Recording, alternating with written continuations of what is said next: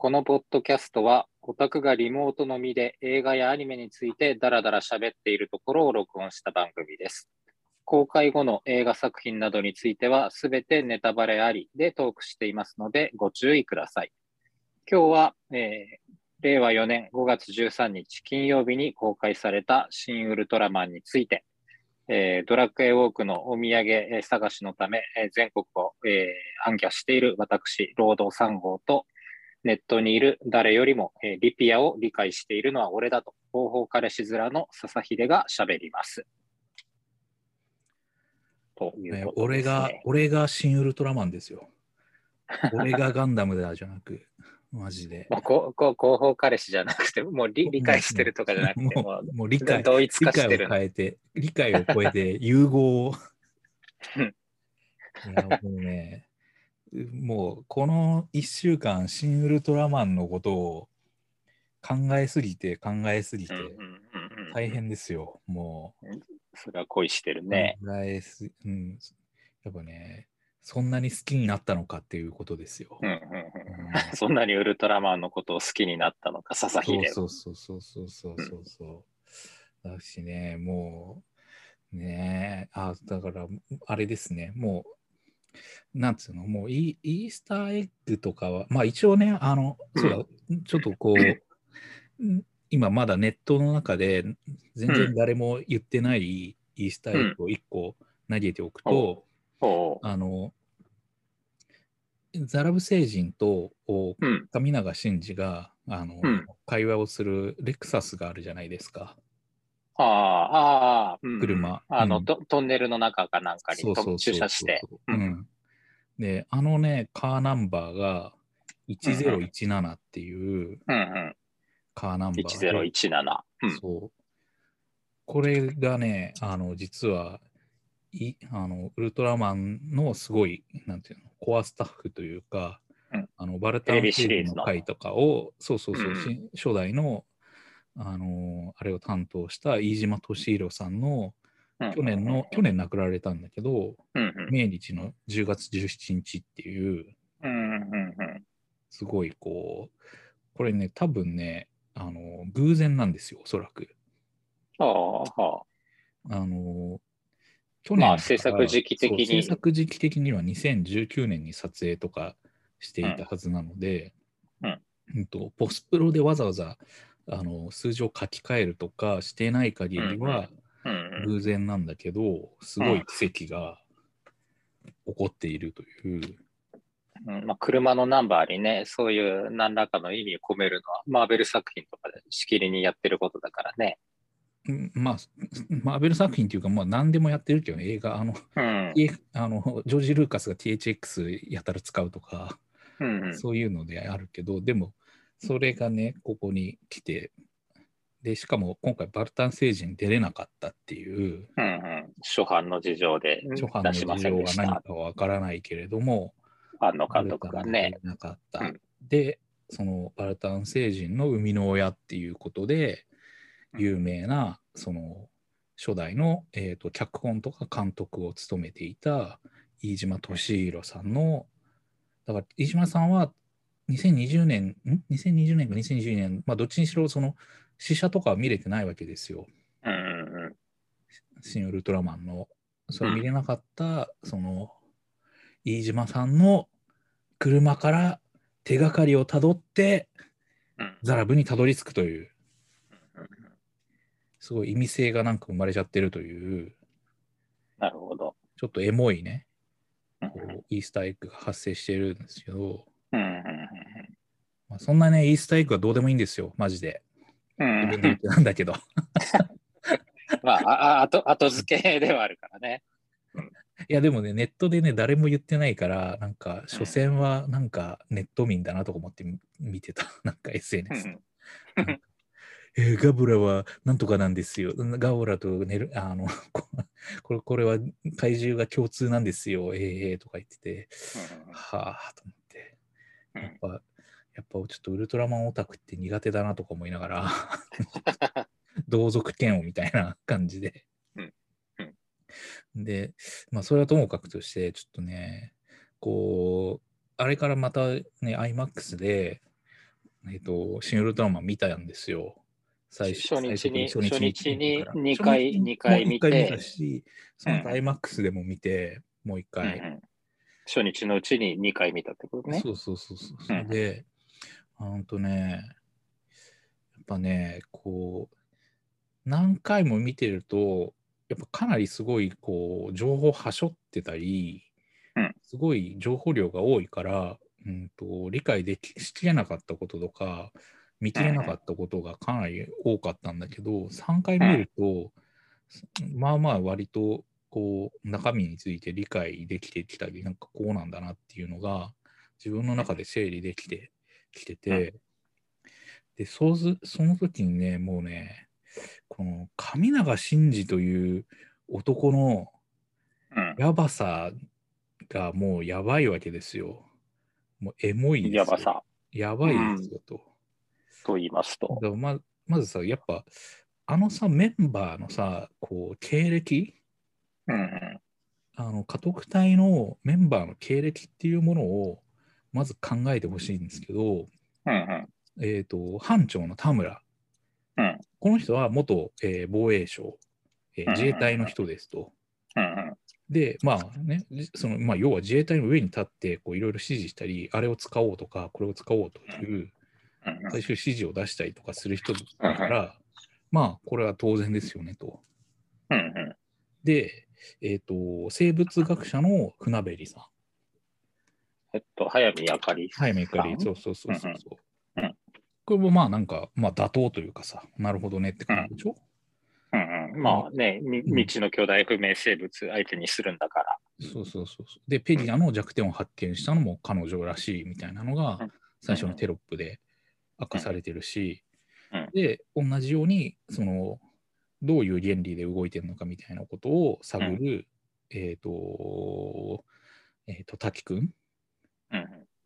でこ、これはいいですよ。で、うんえっと、斎藤工演じるか、えっと上永という人は、うんえっと、警察庁公安局なんですよ。うんうんだからこの人は普段何やってるかというと、うんえっと警察庁公安局の、しかも、えっと、対外じゃなくて対内なんですね。えっと、企画部だっけ、えっと、要はとにかく対テロ組織とか、うんえっと、極極左うんうんある、あるいはカルト宗教みたいな、うんあのーところの出身の人なわけですね。うんうん。一見するとあまり怪獣に関係なさそうな。そうそうそうそうそう。あの、ゼゼロとか、千代田とか、そういう隠語で呼ばれる、うんあのコナンに出てくる安室さんとかと同じうん役割。うん。で、あとは映画でいう、あの、外事警察っていう渡部篤郎主演のドラマとかにもなってたりするけど、うん。わわわでやってたやつか。そうそうそうそうそう、うんドラマと映画にもなったやつで、うん。うん。まあ、そういう仕事なわけですよ。ら。うんうん。だから、なんつうの、実は彼は、その、まあもちろん、その、作戦指揮担当という担当になっていて、それなりにうん。なんか作戦の指揮を立てるみたいなことの、うん。あのスキルはあるのかもしれないけれども、本来の職務とかミッションは、えっ、と、協力者を作る、協力者運営っていうふうに呼ばれるようなことであったりうんとか、いわゆる傍聴ですよね、スパイとか、うんそういう動きであって、んあのなんかあんまり別に怪獣対策には直接はあんまり関係なさそうなそうだね。役割なわけじゃないですか。うんうんでそそんな彼がなぜいるのかっていうのはもう完全にこのいろんなことへのストッパーですよね。うんつまり例えばその船べりと滝っていうのは民間からのポットでの人なわけじゃないですか。そうだそのね人。がいきなり自衛隊の、ね、軍事機密みたいなものにめっちゃタッチできちゃうし、うん。あの田村班長を率いるそのあの組織もその、ね、自もういきなりもう自衛隊の上位存在としてさ、もうあれこれ好き勝手に指示をできちゃう、うん。なんか超法規的な立場になっちゃうわけじゃないですか。で、この人たちがさ、別なんかね、他のさ、なんかが諸外国からコントロールされたりとかさ、うん拉致されたりとかさ、しないとも限らないし、うんうん。とかそういうことを踏まえて多分入れられているわけですよね、おそらくは。身分を明かしての内定ってことだよ身ね。分を明かしての内定ですし、あと、まあ、もちろんその怪獣が最初はおそらくね、なんかどっかのテロ組織の差し金なんじゃないかみたいな、うん。こう線での探りもあったんだろうと思うけど、うん。まあ、どう考えてもあんなもん使えるテロ組織ねえだろっていう感じだから、うん。あんまりね、そのやることなかったんじゃないかって感じだよね。で、まあ、要は彼はさ、その、なんていうの、もう日陰の人間なわけですよ、言ってみたら。で、んなんだろう、まあ、コナンとかだとさ、なんか安室はさ、すごい、なんかもう正義のヒーローで素晴らしいみたいにさ、うん描かれてるけどさ、実際のその公安とかさ、外事警察っていうのは、もうめちゃめちゃすごい、まあ、ダーティーなさ、ことをうんやる組織なわけですよ、実際には。その協力者運営とかっていうのは、まあ、ニアリーイコール協力者の人生を破滅させることなわけですよね。例えばなんかどっかテロ組織があって、そのテロ組織から情報を取るために、えっ、と、オフィシャルな存在であるか我々国は動けないけれども、民間の協力者を作って、そこに潜り込ませて、情報を取ってこいっていうのをやるのが、その公安の役割なので、で、そうそうすると、その、まあ、協力者の人には、んなんていうの、こう絡め手だったり、弱弱みを握るであったり、こういろんな方テレンテクダで、こう、協力者に仕立て上げて、こう、なんていうの？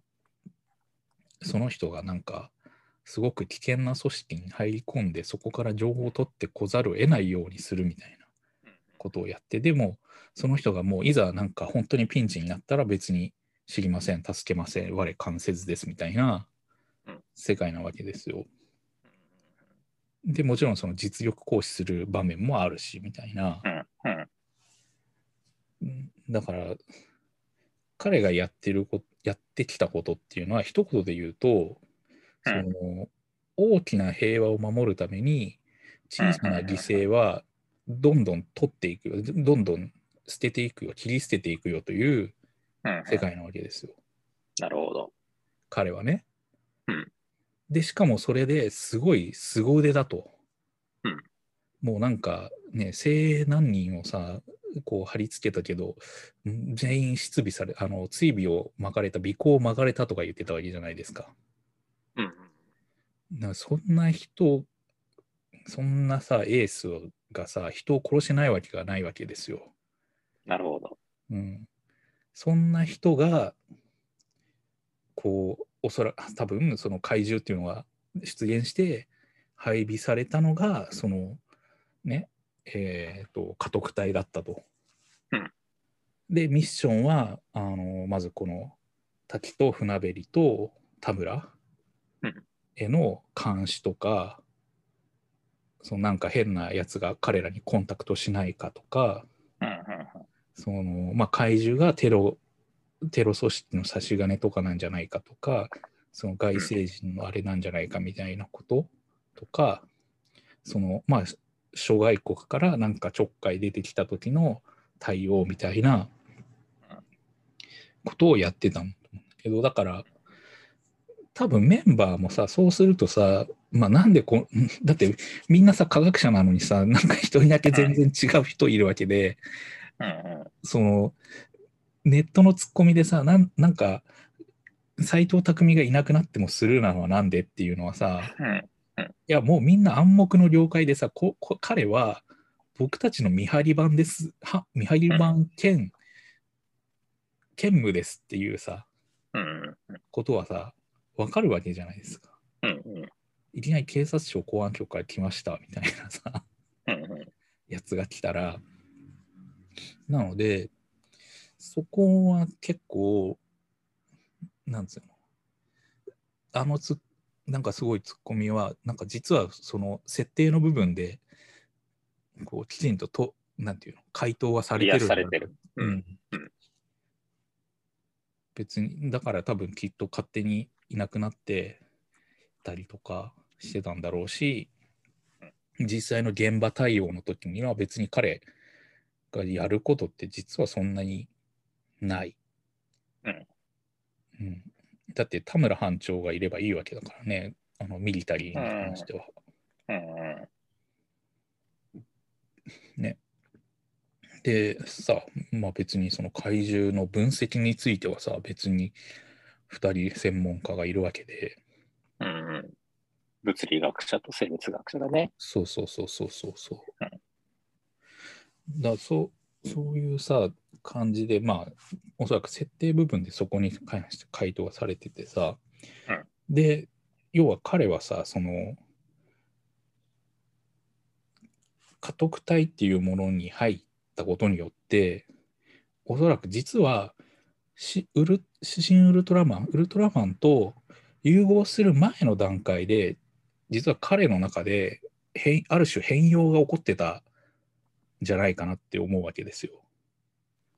つまりつまり、それまではね、その大きな秩序、大きな平和を守るためだったら小さな犠牲はどうでもいいですよといううん。行動原理で動いてたわけ。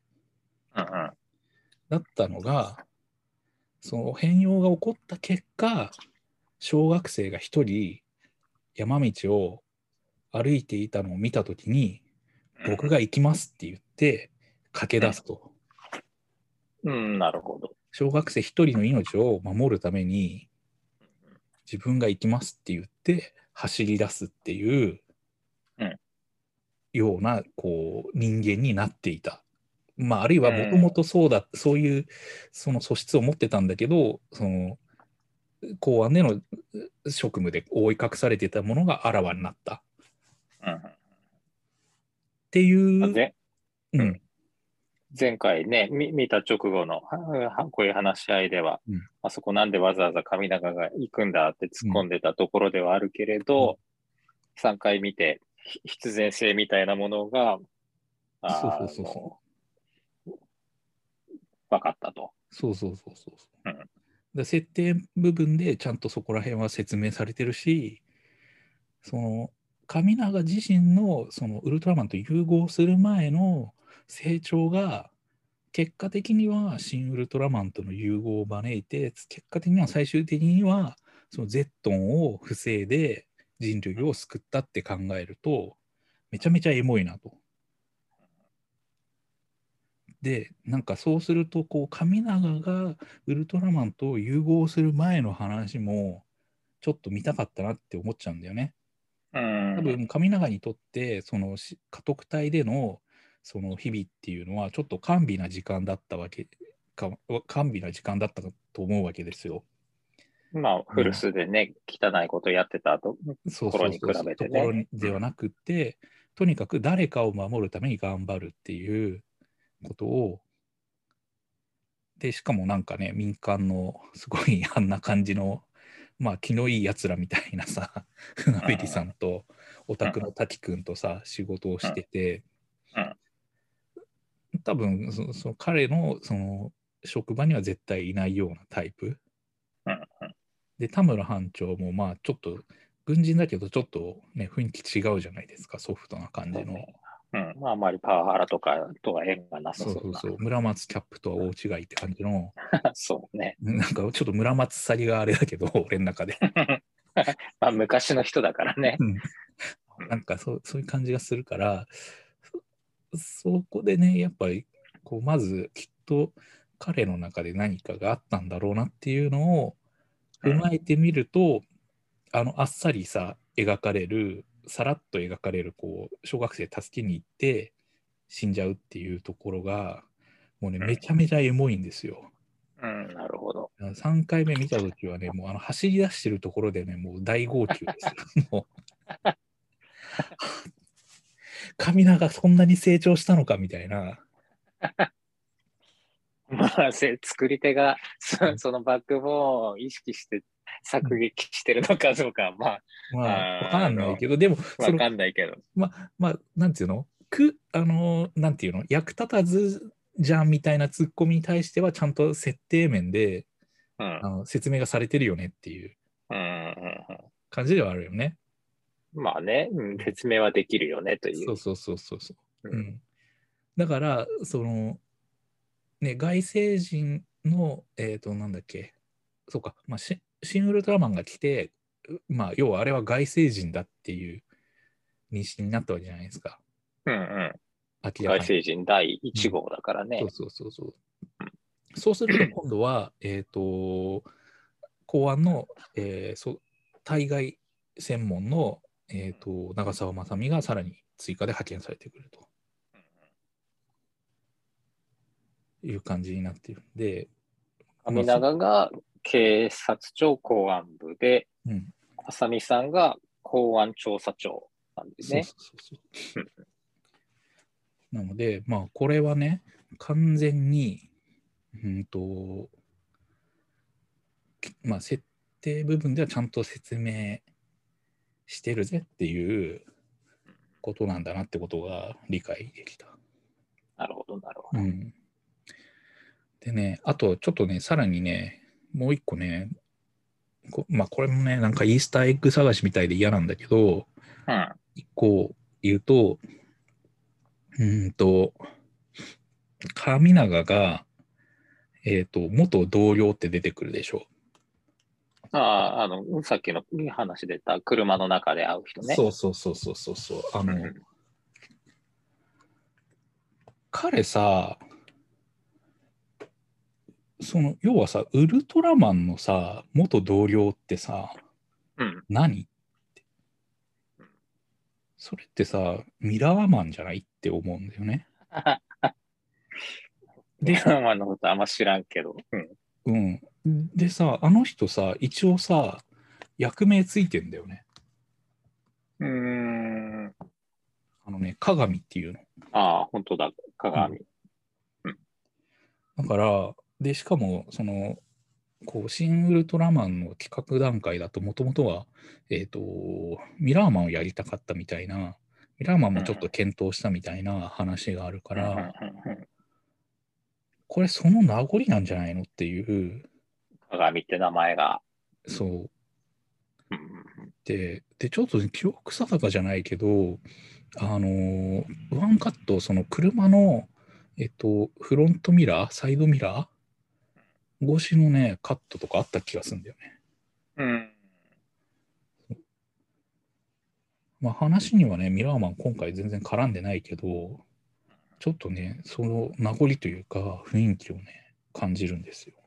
なるほど。うんそのね、鏡越しのカットがあったとしたらね、名前とそのカットで二重にかかってるってことだから、うんそしたらかなり角度の高い。うかなり臭いでしょう、これは。うん、そうだね。うん。ちょっと、ね、シン・ウルトラマン警察としてはうん、かなりこれは臭い、臭いんじゃないみたいそうねな。ねもしかしたらそうかもしれない。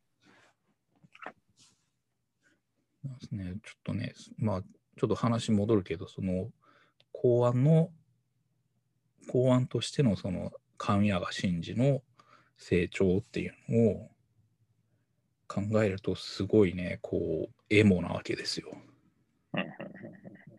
でほね、だからそれがあると、やっぱり、それがあっての、おそらく、お帰りなさいっていうのを考えると、また、うんこう考えもひとしおだと。ど。うん。うんだからやっぱちゃんとそのチーム、チームメイトとしてのね、関係性が多分きっと、あの映画が始まる前のところでできてたと思うんだよね。うん、なんか田村班長もさ、あいつはそんな、なんか誰かにこ尾行されてし尻尾を出すような球じゃないとか言ってさ、なんかすごい、なんか全幅の信頼を置いてたじゃないですか、能力に対して。だから、そこら辺がね、見たいねっていう、なんか、ほんと、全5話くらいの、ね 配信ドラマとかにしてほしいなっていう、本当うん別に39話作ってくれてもいいんですよみたいな。まあそれこそ新ウルトラ Q っていう、んあの、パッケージで作ろうと思えば作れるだろうからね。そうそうそうそうそう。うん、そこがね、見たかったなーっていうかね、うんもうあったんじゃないかっていう、なんか本当、全部ね、うん、シーポーズの回とかあった気がするんだよね、もう。ガバドンの回とか。あった、あったでしょ。あった気がする。うんうんうんねえ、うん。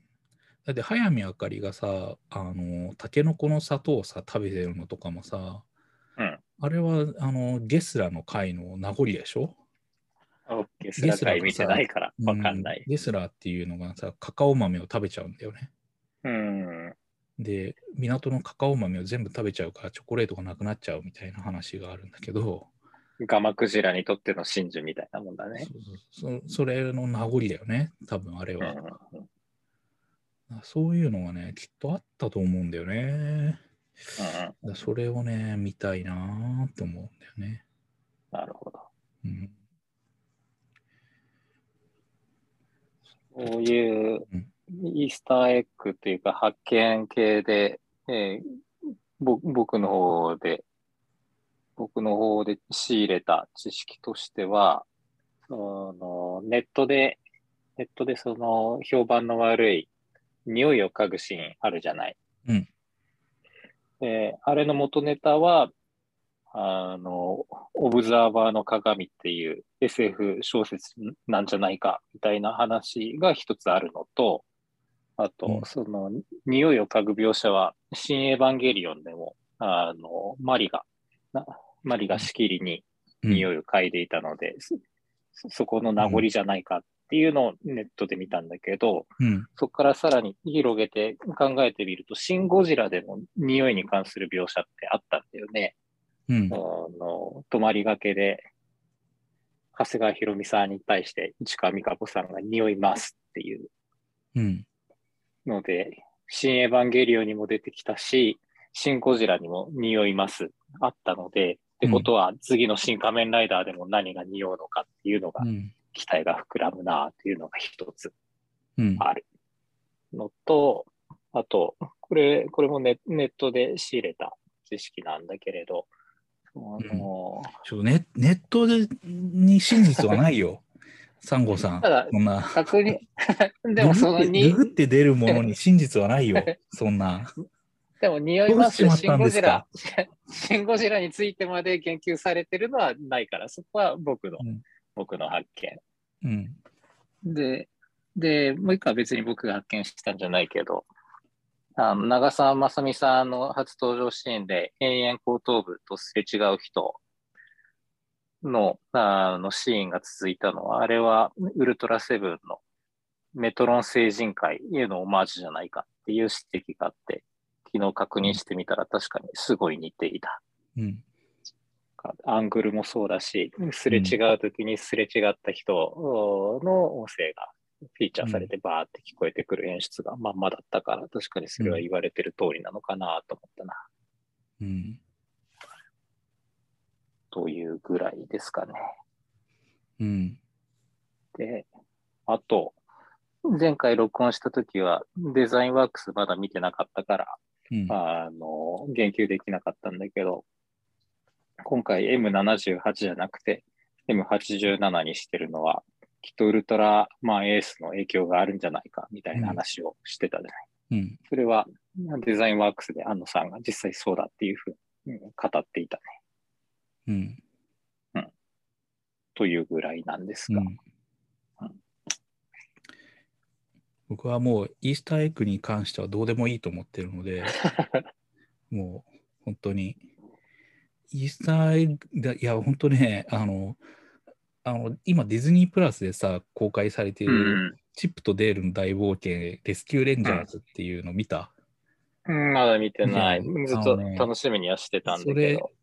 ねえ、もう、あのーもうとにかく、その、イースターエッグだらけというか、うんもう狂狂気なわけですよ。158とかなんかうん今日ツイッターでリツイートしてたよね見つけたみたいなのやってて、うんその、なんていうのかな、イースターエッグとか、その、オマージュとかってなんか、もう結局それで、それをね、こう見つけた探しをやってると、もう時間のキリがないなっていう。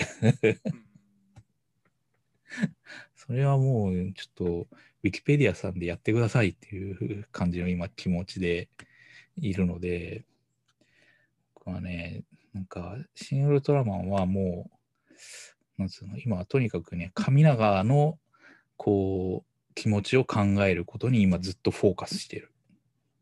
今のムードはそういうことなのね。そうそうそうそう。もうね、本当ね、神長のあの予告編のねうん、神長の、あのー白シャツ一枚の姿、ダサいとか言ってごめん。